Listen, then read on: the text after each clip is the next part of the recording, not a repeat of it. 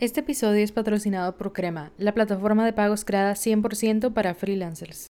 Hello everyone, bienvenidas, bienvenidas, bienvenidos a otro episodio de After Hours. Mi nombre es Cintia y nuestra invitada día de hoy es Stephanie Ábalos.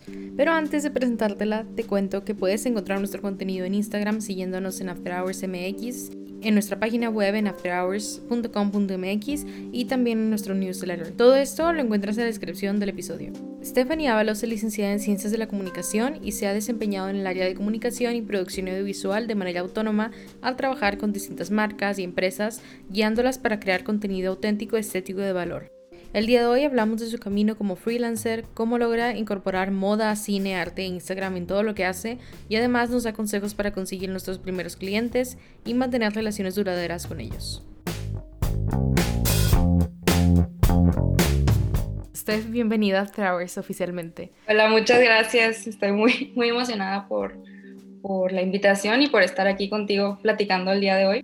qué bueno. La verdad es que veo que haces muchas cosas y tenía mucha curiosidad, por eso decidí invitarte. Entonces, igual y comenzamos con que nos cuentes exactamente qué haces, porque yo veo que a veces tienes producciones, que también creas contenido para marcas como de formato independiente, que también subes videos a YouTube, entonces siento que es un mix de muchas cosas y me gustaría que nos contaras en general y luego ya a lo mejor nos vamos por cada proyecto que nos vayas contando cómo funciona. Ok, perfecto. Pues sí, justo eso, como siempre he pensado que a lo mejor las personas no saben exactamente qué es lo que hago, seguido me lo preguntan porque pues como que me dedico a bastantes cositas, pero precisamente es porque trato de hacer como todo lo que me gusta o todo lo que me apasiona y no solo enfocarme como en una sola área.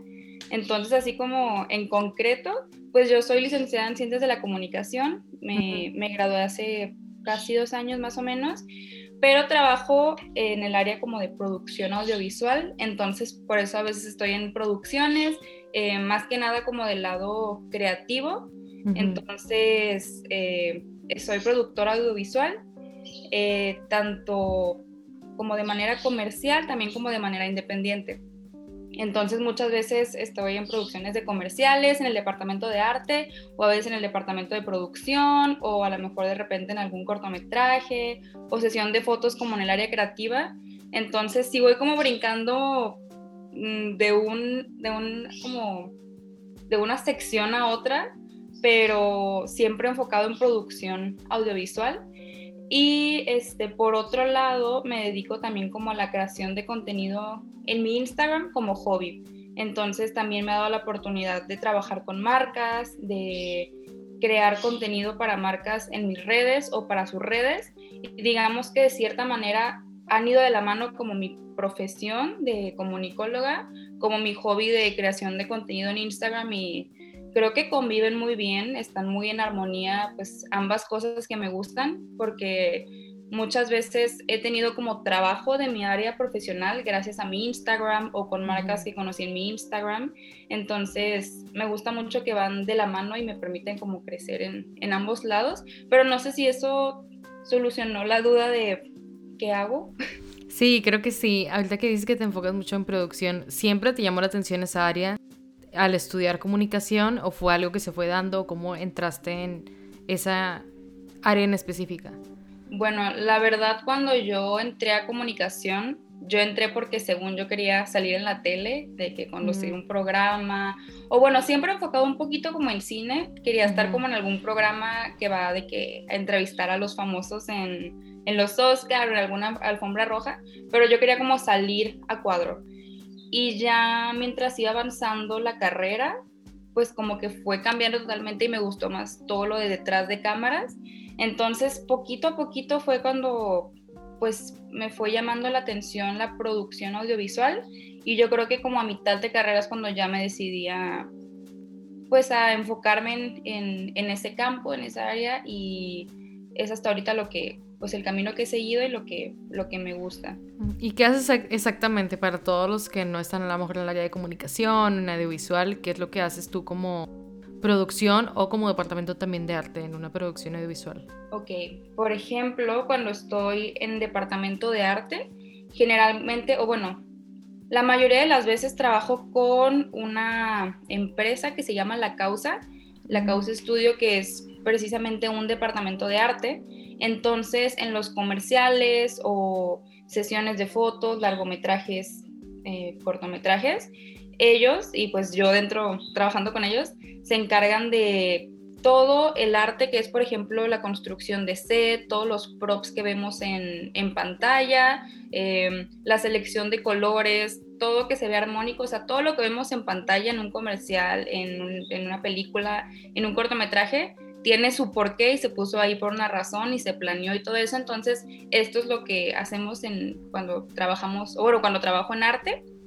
Y cuando trabajo más que nada como en producción audiovisual, como yo como productora, generalmente me enfoco en el área creativa y también de logística. Por ejemplo, para una sesión de fotos, eh, sí estoy involucrada en, en, toda la creación, por ejemplo, del concepto, del mood board, de los colores que vamos a usar, todo este lado creativo, pero también me encargo de ejecutarlo este, es una sesión de fotos, pues yo consigo el estudio, yo consigo el crew, yo consigo, eh, este, ¿qué más? El catering, me encargo de estar en comunicación con todas las partes, tanto talento como, pues, el crew o, digamos, también si hay como algún dueño o alguna marca, pues estar en contacto con todo esto para hacer posible alguna producción, ya sea eh, comercial o ya sea también cortometraje o sesión de fotos.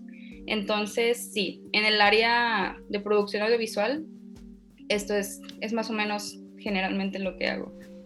¿Y trabajas con la causa con ellos o trabajas de manera independiente o por proyecto? ¿Cómo funciona esa parte? Sí, es una combinación de por proyecto y de manera independiente, porque pues sí, soy, trabajo como freelance y más que nada me contactan por proyecto. Entonces, para casi todas las producciones en las que he estado trabajando sí es freelance y ya pues ellos me contactan por proyecto. También estoy trabajando ahorita con Uyu Beauty, que es una eh, empresa de skincare coreano que está en Guadalajara, pero para todas las producciones o todo como el contenido creativo también estoy ahí trabajando con la marca. Entonces, sí, muchas veces freelance, pero es más también como por proyecto. ¿Cómo es trabajar por proyecto y trabajar freelance? Porque es algo que le llama mucho la atención a mucha gente que escucha el podcast, que si quieren aventar al trabajar freelance, no saben si empezar desde no tener tal cual experiencia en prácticas o trabajando como en un formato tradicional, sino que lanzarse a ser independiente o tener algo de experiencia y luego comenzar con esto. ¿Tú cómo le hiciste o cómo recomiendas que lo hagan? Muy bien, pues yo antes de ser freelance trabajé en agencias agencias de publicidad o casas productoras. Y la pandemia me llevó a em, elegir el camino de ser freelance. Entonces, digamos que ya tenía como una cierta experiencia de dos años trabajando con, con estas empresas, vi cómo funcionaba esto de tener clientes, esto de como de organizarse y pues decidí animarme como a hacer lo mismo que hacer en una agencia, pero pues ya, ya yo sola, como con la idea, según yo, de ser como mi propia jefa. Entonces, pues renuncié y me, pues me animé, por así decirlo. Y al inicio sí, yo creo que lo más difícil es conseguir el primer cliente, o sea, la primera persona que confía en ti como, pues no como empresa, no como, o sea, como tú como persona. Entonces, yo creo que sí, sí me tardé unos tres meses en conseguir a, a como a la primera persona que me involucrara y que me invitara y me dejara participar como en, en una producción. Pero ya estando ahí, ya trabajando, ya dando como el primer paso, ya es muy fácil que te vayan recomendando o conoces muchas personas en, en este campo de producción audiovisual. Entonces es mucho de conectarse con las personas, estar como siempre muy disponible. Entonces me fue conectando poquito a poquito esto hasta pues ahorita que ya tengo como una red establecida que, me llama para los proyectos y todo esto, pero sí lo más, lo más difícil es siempre dar como el primer paso y conseguir a la primera persona. Y yo, ¿cómo lo conseguí? Pues armé un portafolio con todo el trabajo que había hecho en, estas agencias, un portafolio y también un, un reel eh, que mostraba pues como mis habilidades, por ejemplo, al editar o al, producir algún comercial. Entonces, de la mano con estas dos cositas y yo tocando las puertas, buscando a las personas, como platicando, es como conseguí pues este primer acercamiento que después ya digamos que abrió la puerta para ahora sí dedicarme 100% a trabajar de manera independiente. Justo se te iba a preguntar que cómo le hiciste para conseguir tu primer cliente, porque tengo amigos que me dicen, es que cómo le haces, o cómo, con quién voy, a quién le mando mensaje, o cómo sucede el primer cliente que luego va y te recomienda, ¿verdad? Fíjate que además de producción audiovisual, como me gusta también mucho las redes sociales, al inicio me quise enfocar en, en como digamos mi negocio o en lo que me iba a enfocar en redes sociales, pero no tanto como community manager, sino como, mm, como creativa, o sea, como una guía creativa para marcas, para sus redes sociales. Entonces, empecé como con esto, me acerqué a las marcas en Instagram, marcas que me gustaban, que veía que tenían potencial, pero que a lo mejor algo les faltaba en su estrategia o en su feed o en general en esto, y les mandaba como, ahora sí, mi portafolio, este, entonces fue más que nada como por redes sociales, este primer acercamiento, pero en producción ahí sí fue como hablando con amigos de que yo veía que algún amigo estaba trabajando en alguna casa productora y, hey, hola, ¿cómo estás? Oye, eh, ahorita estoy buscando empezar a trabajar de manera pues autónoma, si hay algún espacio en alguna producción, de asistente, de lo que sea, pues háblame y yo estoy súper disponible. Y si de repente me hablaban al inicio random de que para asistente de vestuario, de que asistente de, de producción, como varias cositas muy de asistente de, de como más general, y ya en la producción era como platicabas con las personas y, ah, oye, pues yo la verdad le sé más a producción y me gusta, entonces ya sabes, para la siguiente producción, aquí estoy disponible. Entonces mucho como de hablar y de conectar y pues en la siguiente producción ya me hablaban ahora sí pues para el departamento de, de producción en sí y así como que me fui más ubicando, como empecé un poquito más dispersa y mientras iba avanzando y trabajando más, me fui más por el camino de lo que me gusta y lo que sé hacer, pero sí tocando puertas, 100%. Sí, siendo que como tú dices es súper importante eso, tocar puertas y también una vez que ya estás ahí en donde sea que quieres estar, el siempre mantener contacto y buena relación con las demás personas, porque muchos de contactos y muchos es que te recomiendan y que dio la casualidad de que estaban buscando a alguien que justamente tenía tu perfil, entonces tú te presentas y es ahí que ya tienes un trabajo nuevo, ¿no? Sí, 100%. No sé si en, todas las, o bueno, en otras profesiones, pero en esta de comunicación y producción audiovisual, cine, es súper importante todas las, relaciones públicas, el, trabajar bien en equipo, el comunicarte y pues digamos hacer redes, hacer como conexiones.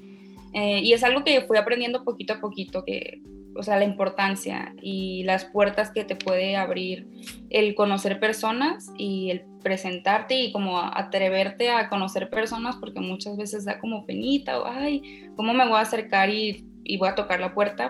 Claro que da miedo o penita, pero se va quitando con el tiempo y te vas dando cuenta que, es como una habilidad social del, del trabajo, el poder comunicarte con las personas y terminas conociendo personas como muy valiosas que te aportan mucho no solo en, en lo laboral, sino también pues ya en, el ámbito como de tu vida, de día a día. Entonces, sí, conocer personas es clave en, en todo esto de la producción audiovisual.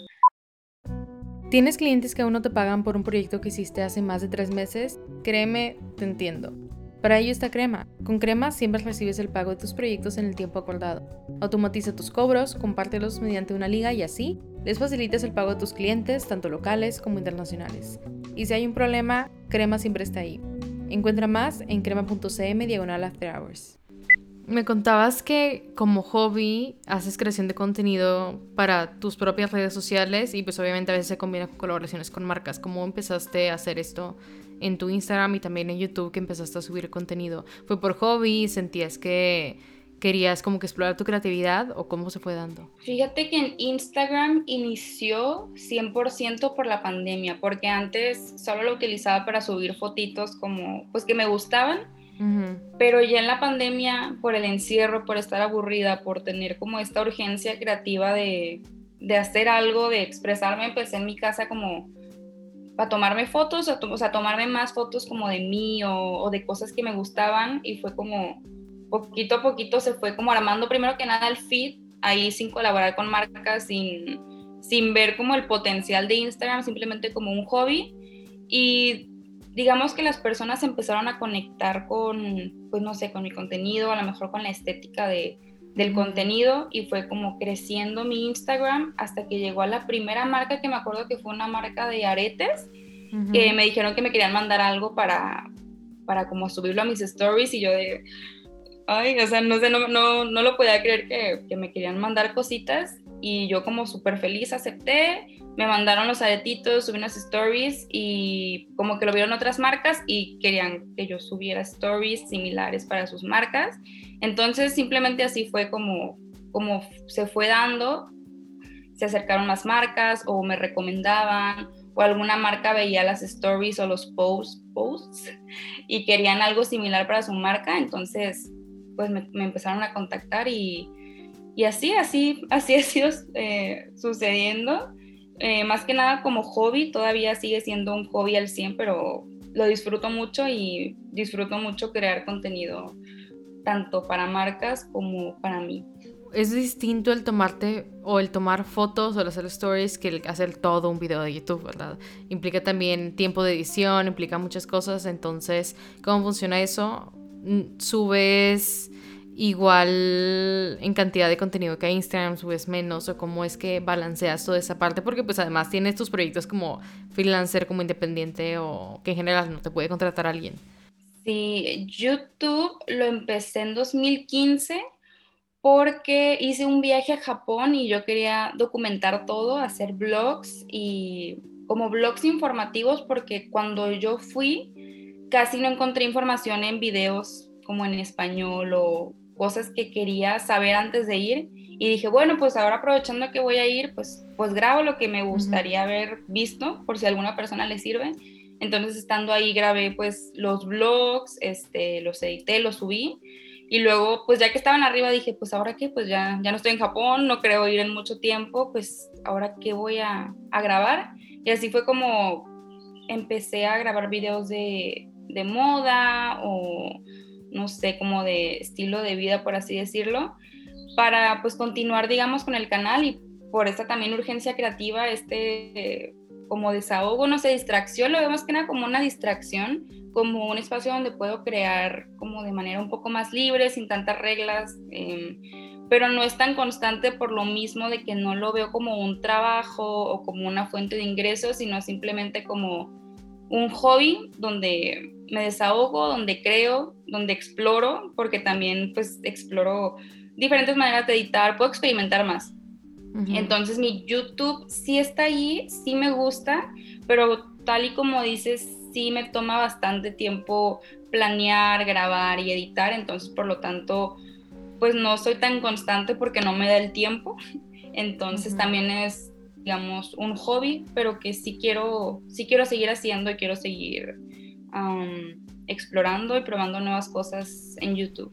Me gusta que a lo largo de todo lo que nos has platicado, nos dices que buscas balancear mucho todo lo que haces y que buscas siempre estar explorando cosas nuevas o descubriendo y tratar de si te gusta la moda, si te gusta la producción, si te gusta el arte, tratar de que todo esto esté en todo lo que estás haciendo. ¿Cómo llegaste a esta conclusión de que así es como funcionas mejor y cómo lo logras también? Porque a veces nos gustan muchas cosas y no sabemos cómo ejecutar en todas esas áreas. Pues desde chiquita, digamos que tenía la idea que en la vida tenía como que enfocarme en una cosa y ya, como quiero ser doctora y voy a ser doctora y solo doctora. O como que los papás o no sé, la sociedad, no sé, siempre nos dice que hay que enfocarnos en una sola cosa, porque si queremos ser los mejores en una sola cosa, hay que enfocarnos. Entonces, cuando entré a la carrera, todavía yo traía este chip. Y el problema es que no me podía decidir por una sola cosa porque me gustaban muchas cosas. Entonces, ahí es cuando empecé a tratar de que todo lo que me gusta, todo lo que me apasiona, pueda convivir y yo pueda vivir haciendo todo lo que me gusta sin tener que enfocarme en una sola cosa. Por ejemplo, sí me gusta la producción audiovisual, pero también me gusta la moda, me gusta mucho pues armar outfits, me gusta mucho comprar ropita, hacer videos de ropita. Entonces, ¿cómo puedo vivir también eh, como incluyendo la moda en, mi día a día, en mi trabajo? Pues trabajando en producciones de moda, este, haciendo videos para marcas de moda, También, por ejemplo, me gusta mucho el cine, ¿cómo lo puedo meter? Pues producción audiovisual, trabajando en largometrajes, en cortometrajes. Este, ¿Qué otra cosa me gusta? Mm, me gusta, me gusta mucho el, K-pop, me gusta mucho el anime, me gusta mucho toda la cultura asiática. Y tú dices, bueno, pues es un hobby, es un, es un gusto como externo, pero no, o sea, también hay manera de involucrarlo. Por ejemplo, ahorita que estoy trabajando en creación de contenido y en las producciones de una marca coreana, de productos coreanos, que su comunicación es mucho como para el nicho de personas con las que comparto estos gustos de grupos de K-pop, que BTS. Entonces, mm, no es como que haya una fórmula o no es como que yo tenga todo matemáticamente calculado para que todo lo que me guste pueda como entrar en mi trabajo, sino que simplemente se han ido dando las cosas teniendo yo como este chip de, ok, esto me gusta, me apasiona, claro que hay manera de vivir como de ello o manera de meterlo a mi trabajo.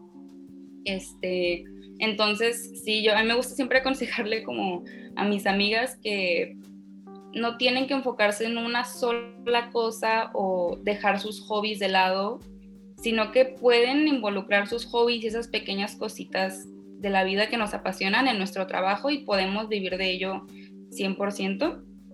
¿Cómo balancearlo? Aún estoy descubriéndolo. Em, muchas veces, pues, pues sí, me, gana como todo lo que hay que hacer todo el tiempo. No soy la persona más organizada del mundo, pero me ha ayudado mucho tener una agenda, establecer prioridades y tratar de sí dividir como que esto es Instagram, esto es mi trabajo. Obviamente para mí mi trabajo pues es como prioridad antes de pues mi Instagram personal. Entonces todos mis pendientes del trabajo van primero y luego ya pues Instagram que es como mi desahogo creativo. Entonces sí, agenda y establecer prioridades, pero aún estoy trabajando en esto de, balancear, balancear todo. Con eso creo que pasamos a la sección de preguntas rápidas, que son preguntas, unas más largas, otras más cortitas, que les hacemos a todos los invitados de esta temporada. La primera es, ¿qué haces cuando tienes un bloqueo creativo?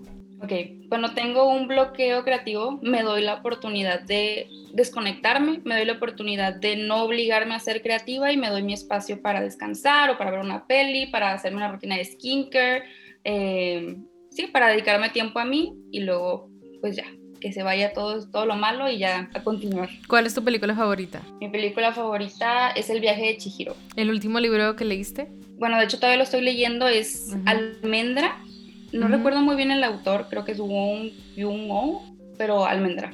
Ok. Si no te dedicaras pues a todo lo creativo que estás haciendo, ¿qué estarías haciendo? Mm, creo que me hubiera dedicado a relaciones internacionales o idiomas.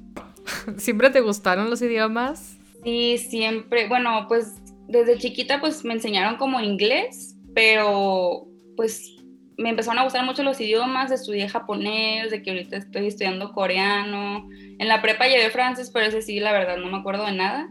Pero me gustan mucho los idiomas y siento que te abren como la puerta a diferentes culturas y a nuevos horizontes. Entonces sí, me gusta mucho aprender idiomas. Ok, sí, porque normalmente me contestan que maestra o algo más en la industria creativa, ¿sabes? Que si es en foto me dicen que diseño, que si es en diseño me dicen que cine. Entonces está padre que tú te sales un poquito más, pero igual hace sentido con todo lo que haces. Eh, ¿Qué consejo le darías a alguien que se quiere dedicar o va iniciando la industria creativa?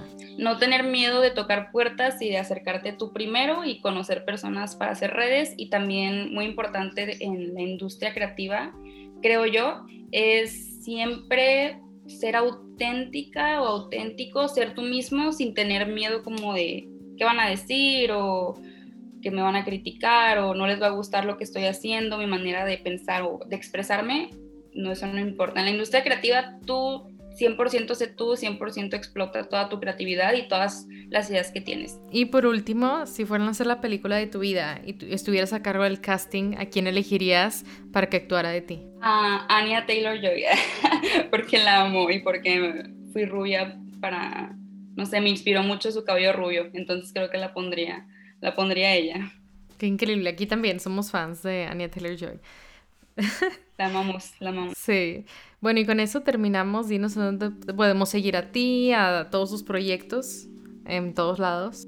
Ok, pues eh, están invitados a seguirme en Instagram, que es Estefi Ábalos, y en YouTube también estoy como Estefi Ábalos, aunque casi no subo contenido ahí, igual me pueden encontrar, pero sí principalmente en Instagram. Ahí me pueden mandar mensajitos si tienen alguna duda o si quieren platicar o cualquier cosita, ahí estoy disponible.